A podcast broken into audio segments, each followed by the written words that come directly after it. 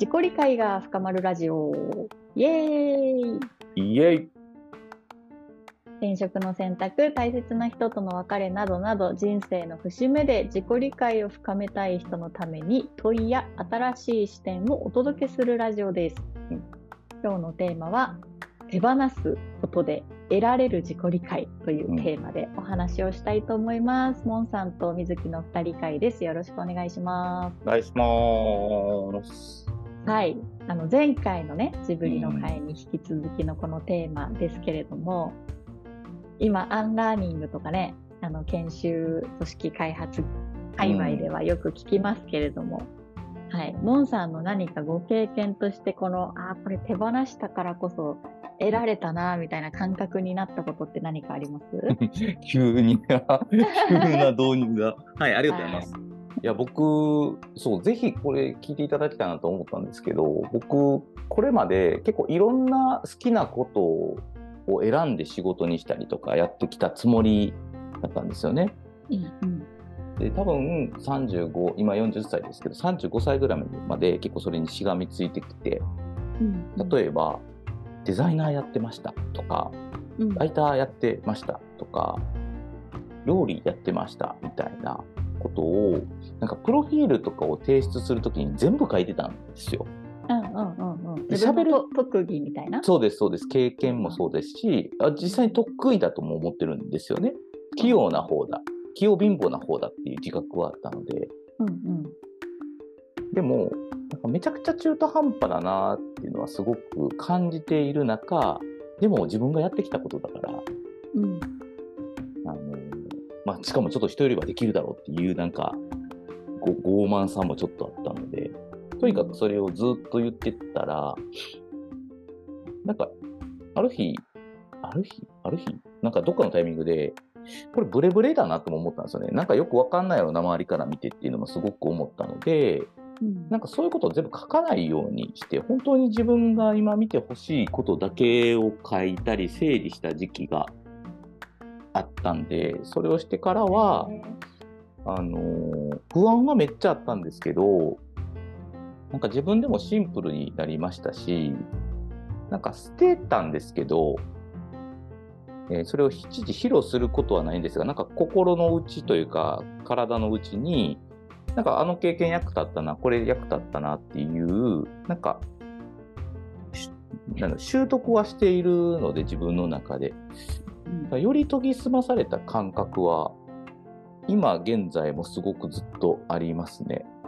えーそれ何歳ぐらいの時ですか？そのわーって盛り込んでからもっとシンプルに言わないでみようみたいな時期って。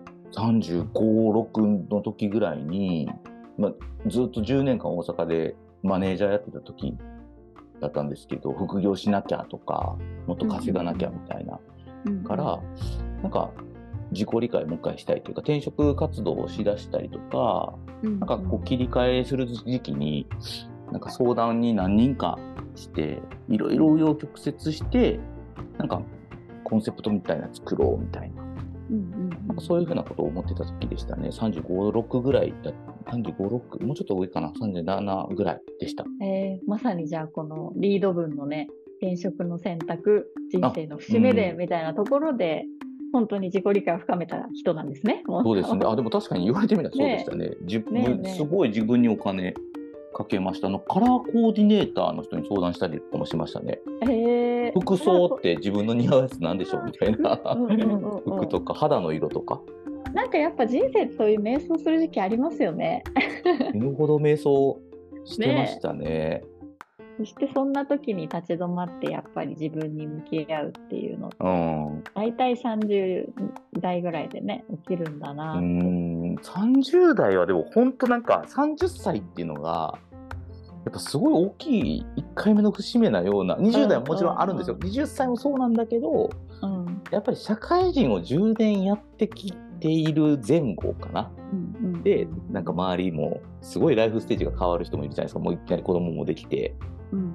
すげえ頑張って働いてる人もいれば、うん。すげえ世界一周とかしてる人とかもいるからめちゃくちゃ幅が広がるからっていうのはあるかもしれないですね。うんうん。えー、じゃあなんかその35、6の時に、ズバリモンさんが手放したものとはって言われたら何ですか？あ、もう過去の栄光っぽいものじゃないですか。あ、過去の栄光？もうまさに積み上げてきたもの。え、それってすごい怖くないですか、うん、いや、めちゃくちゃ怖かったです。うん、だからやっぱ自分は、そのトラウマ的なところを少しだけお話しすると、やっぱ高校卒、高卒なんですよね。大学行ってないから、社会人として。そうなんでしたっけ？そうなんですよ。だから社会人として認められてるものが何か欲しかったんです、とにかく。手に職をつけたかったか。うんうん、それをじやっぱ否定するような感じだったので。そこまでしてその怖いじゃないですかそんなの、だって今まで一生懸命だから努力してだから上を向いてガツガツやってきたのに、うんうん、それを全部手放すって相当な勇気だしめちゃめちゃ怖いと思うんですけど、うんうんうん、なんかなんだろうでもそれをしようって思ったのはさ何がその、なんていうかちょっとでも希望がないとそれできないのかなって多分私がまだガツガツやってる側だったら思っちゃうんですけど、それを後押しした何かって何なんですか？えっと、後押ししたか、後押しじゃないんですよね、多分。あの、うんうん、嘘ついてたんですよ、だから。あの、ライターやってました、料理やってましたっていうのは、もちろん好きでやってるつもりではあるんですけど、得意ではなかったんですよね。やってて、ああ、これ、本当に心底いいものを作れたとか、うんうん、これずっと本当にできるかなみたいな気持ちにはやっぱちょっとならなかったんですよね。うんうんうんうん、苦しみながらやってたみたいなやってたと思います。下手だしそれに真剣に向き合うような時間もあんま作ってこなかったのに、うん、キャリアというか年数だけが過ぎていくと、うん、なんかそこにしがみつくというかね5年やってきた6年やってきたみたいな。はいはいはいはい。だけどなんかね多分それが息を吸うようにできちゃう人に比べたらだんだん自分はやっぱりできないっていう現実も同時に突きつけられて。そうですそうです、うん、あもうできないんだなここじゃないんだなって受け止めざるを得なくなったみたいな感じ、うん、そんな感じでした。まさに。だからできるっていう言葉に対するその疑いというかできるなんかなんぼでも言えるわけですよ。写真なんかもう言い方すげえ悪いけどシャッター押したら撮れるんですよ でもそれライターもね日本語書けりゃできるんですけど本当にその仕事としての意味とか意義みたいなスキルとしてちゃんと認めていったら本質的なことを考えれば考えるほど、まあ、そんなレベルには僕はもう至ってないし、うん、それを一生かけてやりたいともやっぱりもう30の時に多分もう思ってなかったんですよね。うんうんそうだから一回手放してみようっていう感じでした。まあ名乗るのはもう一回できるからプロフィールからすべて一回外してみるっていうことをやってみたっていう感じでした。うんうんうんうん。あ、でもわかるな。わかりますか、うん、私も多分そうだったな。なんかやっぱ社会で認められる、うん、こう、ね、ハイパフォーマーの像みたいなものがあるじゃないですか。はいはいはい。いや僕はもう水木さんがそういうのを目指してたっていうのはもう嘘やんっていうか。いや目指してましたよ。だって私もじゃあそれはいつぐらいの時ですか、うん、まず。え私ねもうね16からそうだった。えー、16から目指してて あのやっぱりねあでも10歳かな私10歳から目指してましたね。えー、そうそう一番原体験は10歳でやっぱり不登校になるって結構な痛みで、私変な子なんだっていう痛みがあったんですよね。で自分は変な子だからじゃあみんなの輪に戻るためにはみんながこうすごいって思うような、像にならなければもうみんなの輪の中に戻れないみたいなふうに多分幼心に思いでそこからひたすら頑張りかつその両親離婚して貧乏生活になると、うん、また今度お金が必要みたいな感じでなってくるじゃないですか。それでまたそこに拍車がかかり私が稼げるようにならなければ人生積むぞこれはみたいな風な感じになりっていうのでもう30まではやってきたので、うん、うん、やっぱ20年ぐらいはもういかにまあ優等生とかバリキャリとかそういうところで成功するかみたいな。なるほどねうんでそんな水木さんも手放したじゃないですか。はい。それはどどういう背景やったかっていうと？私はね、体調不良。あー体に出てきた。体がもうストップをかけるタイプなので、はいはいはい。もう体に出てきて、なんで頑張りたいのに体は頑張らせてくれないんだみたいな。そういう時って会社の中でもなんかもう顔色めっちゃ悪いけど頑張りますみたいな状態？あ、でもそうですね。うわーダメだよそう、明らかにもうなんか、ね、体がストップかけに来てるけど、っていう。でもその、私の場合は結構パニック系で出るんですけど、その前兆みたいなのはやっぱ10歳で1回経験してるから分かるんですよね。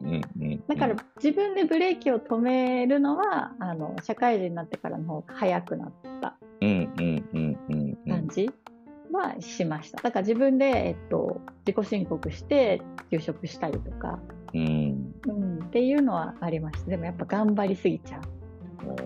えーキャパを超えて。それで体に出てきて、まあ、休休んだんやったら休職したってこと？休職しました。どれぐらい休職しました？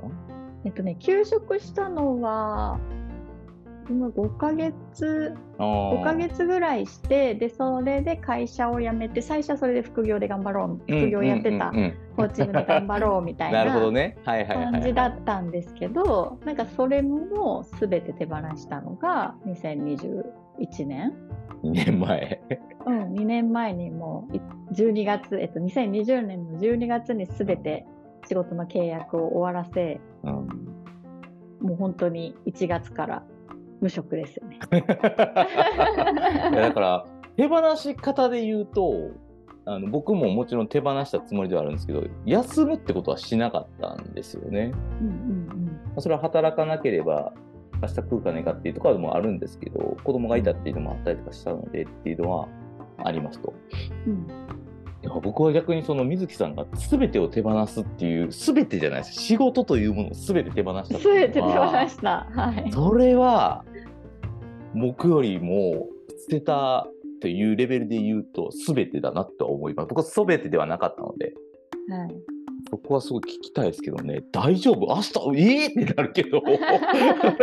だね、まあ貯金でうんしばらくね、生活していたのと、なんかそれだけ多分根深かったんだと思うんですよ、私の場合は。ああ、なるほどね。もう痛みだ10歳からだからそうや相当もうなんか人生のパターンですよね。やべえよね。すごいどん底になったんや。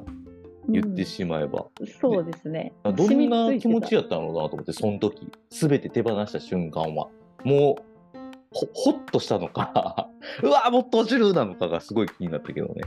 えっとね、最初はホッとしました。ああ、よかった。というのはもう身体的に辛かったから、うん。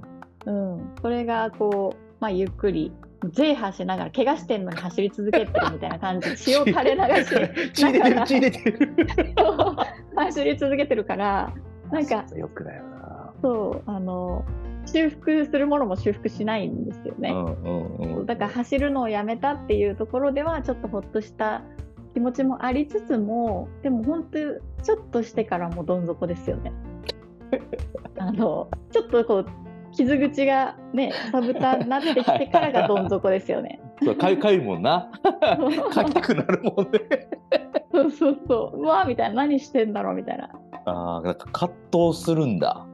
しますしますえ、働かなきゃみたいなのもあった？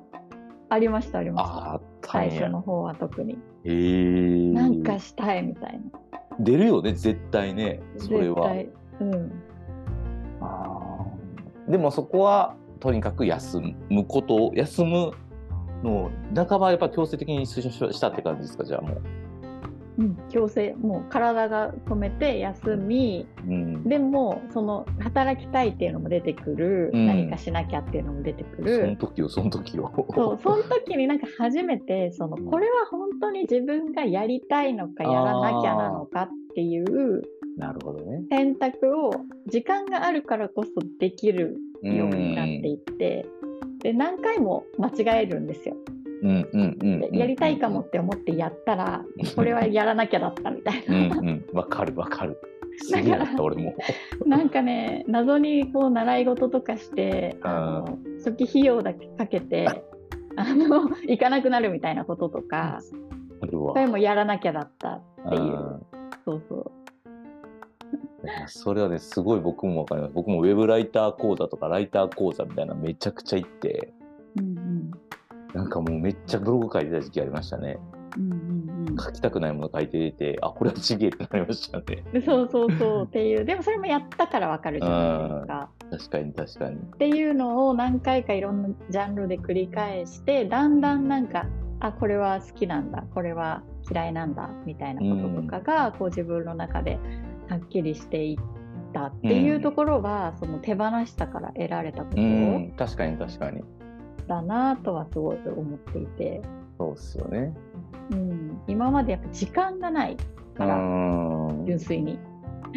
やっぱ 追われてしまいますよね。社会人になると自分で時間割を決めれるから、うんうんなんか、ちゃんとね、5時間で辞めれて自分に投資できる人はいいんですけど、なんか7時間目、8時間目みたいなのを自分で作って、ゴリゴリやってると、なんか自分って何なんだろうって考える暇もないっすもんね。そうそうでああえて多分考えることを放棄してたんですよこの時代は。うんうんうんうん自分に向き合うとか考えてしまったらそれこそこう過去の何か痛みが出てくるのをうんもう必死にこう蓋をするために忙しくして石乗っいやけてーわかるわ。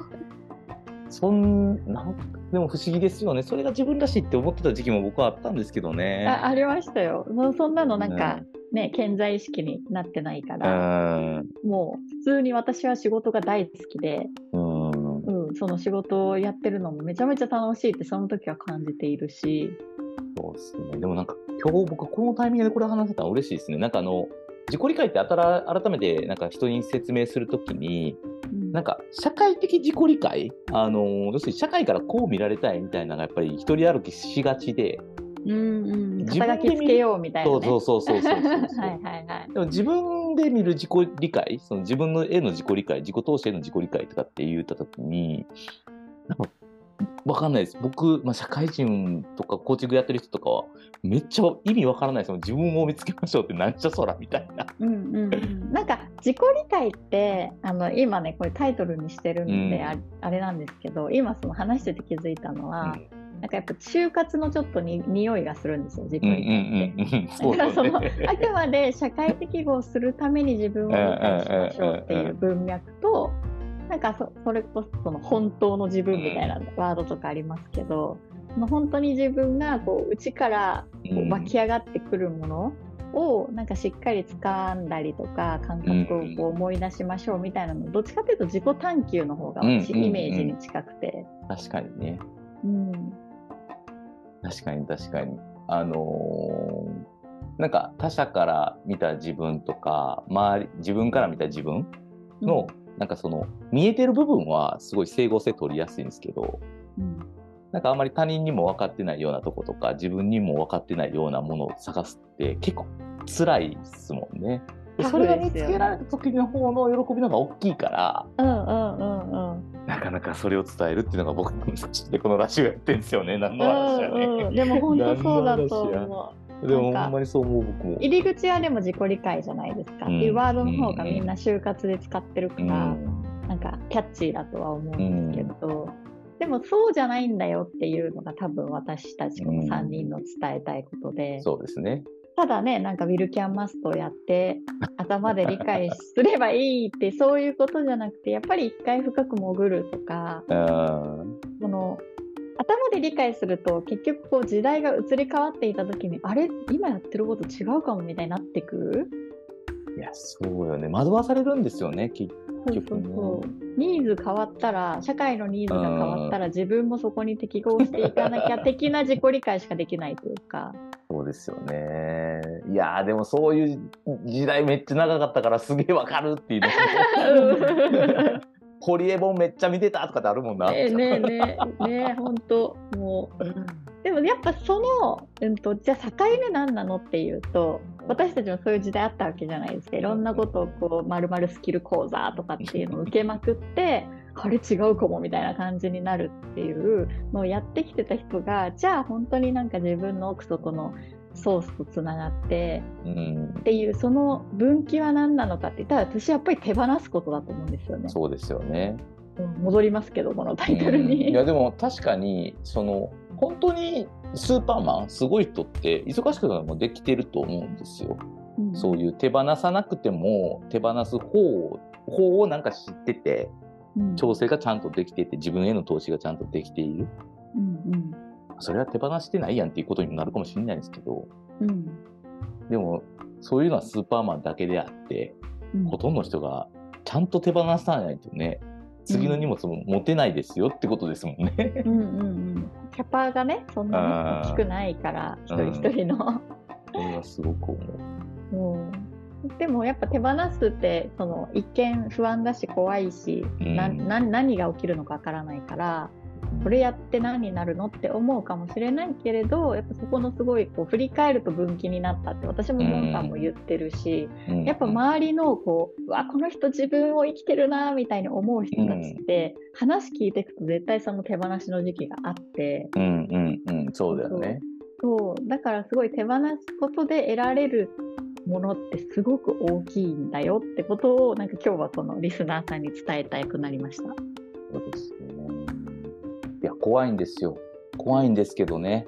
うん、でも本当に自分が一番なんで、それだけは忘れてほしくないですね。うんうんうんそうですねじゃあそろそろお時間かな。はい。はい遠いか遠いね。難しいね。遠い。うんでもなんか手放した先に得たいものってあると私は思っていて、その渦中にいるともしかしたらわからないかもしれないですけど、うんうん。意味は絶対あってうんうんうんうんうんでそれが、えっと目の前の現実世界的には私だったらその体に出る病気みたいなことうん。とうんうんうんか、モンさんだったらなんか仕事がうまくいかないみたいなそう,、いうなんか不都合な、うん。ね現実みたいなものがあった時にでもその先にどんな自分を得たくてどんな人生を得たくてなんかそれが起きてるのかなっていう問い視点でうん。ちょっと目の前のそのもしかしたら婚約破棄かもしれないしなんかね離婚かもしれないし そういうのってやっぱ人生起こるんですけど、うん何かそこがターニングポイントに今な、うん未来から見たらそうねなってる。うん。だからその未来から見たちょっと視点で見てみるとどうですか？とか。そうね。3年後から見たら自分はどうでしょうかとかね。うんうん、なんかそういう視点でちょっと今このうわこの目の前のことこれ苦しいんだけどみたいなことをちょっと捉えていただけたら嬉しいななんて思いましたがどうでしょう？いいですね。ありがとうございます。これは多分沼津におるな。とか思いました、今。うんうんうんうん、いいですね。はい、じゃあ、このラジオを聞いてみてね、リスナーの皆さんも今今どういうお気持ちでしょうか、もしなんか感想とかね、リクエストあれば、あの、3人のといずれかの、えー DM いただけたらとっても励みになります。嬉しいです。ではでは、良い景色を。また来週。また来週。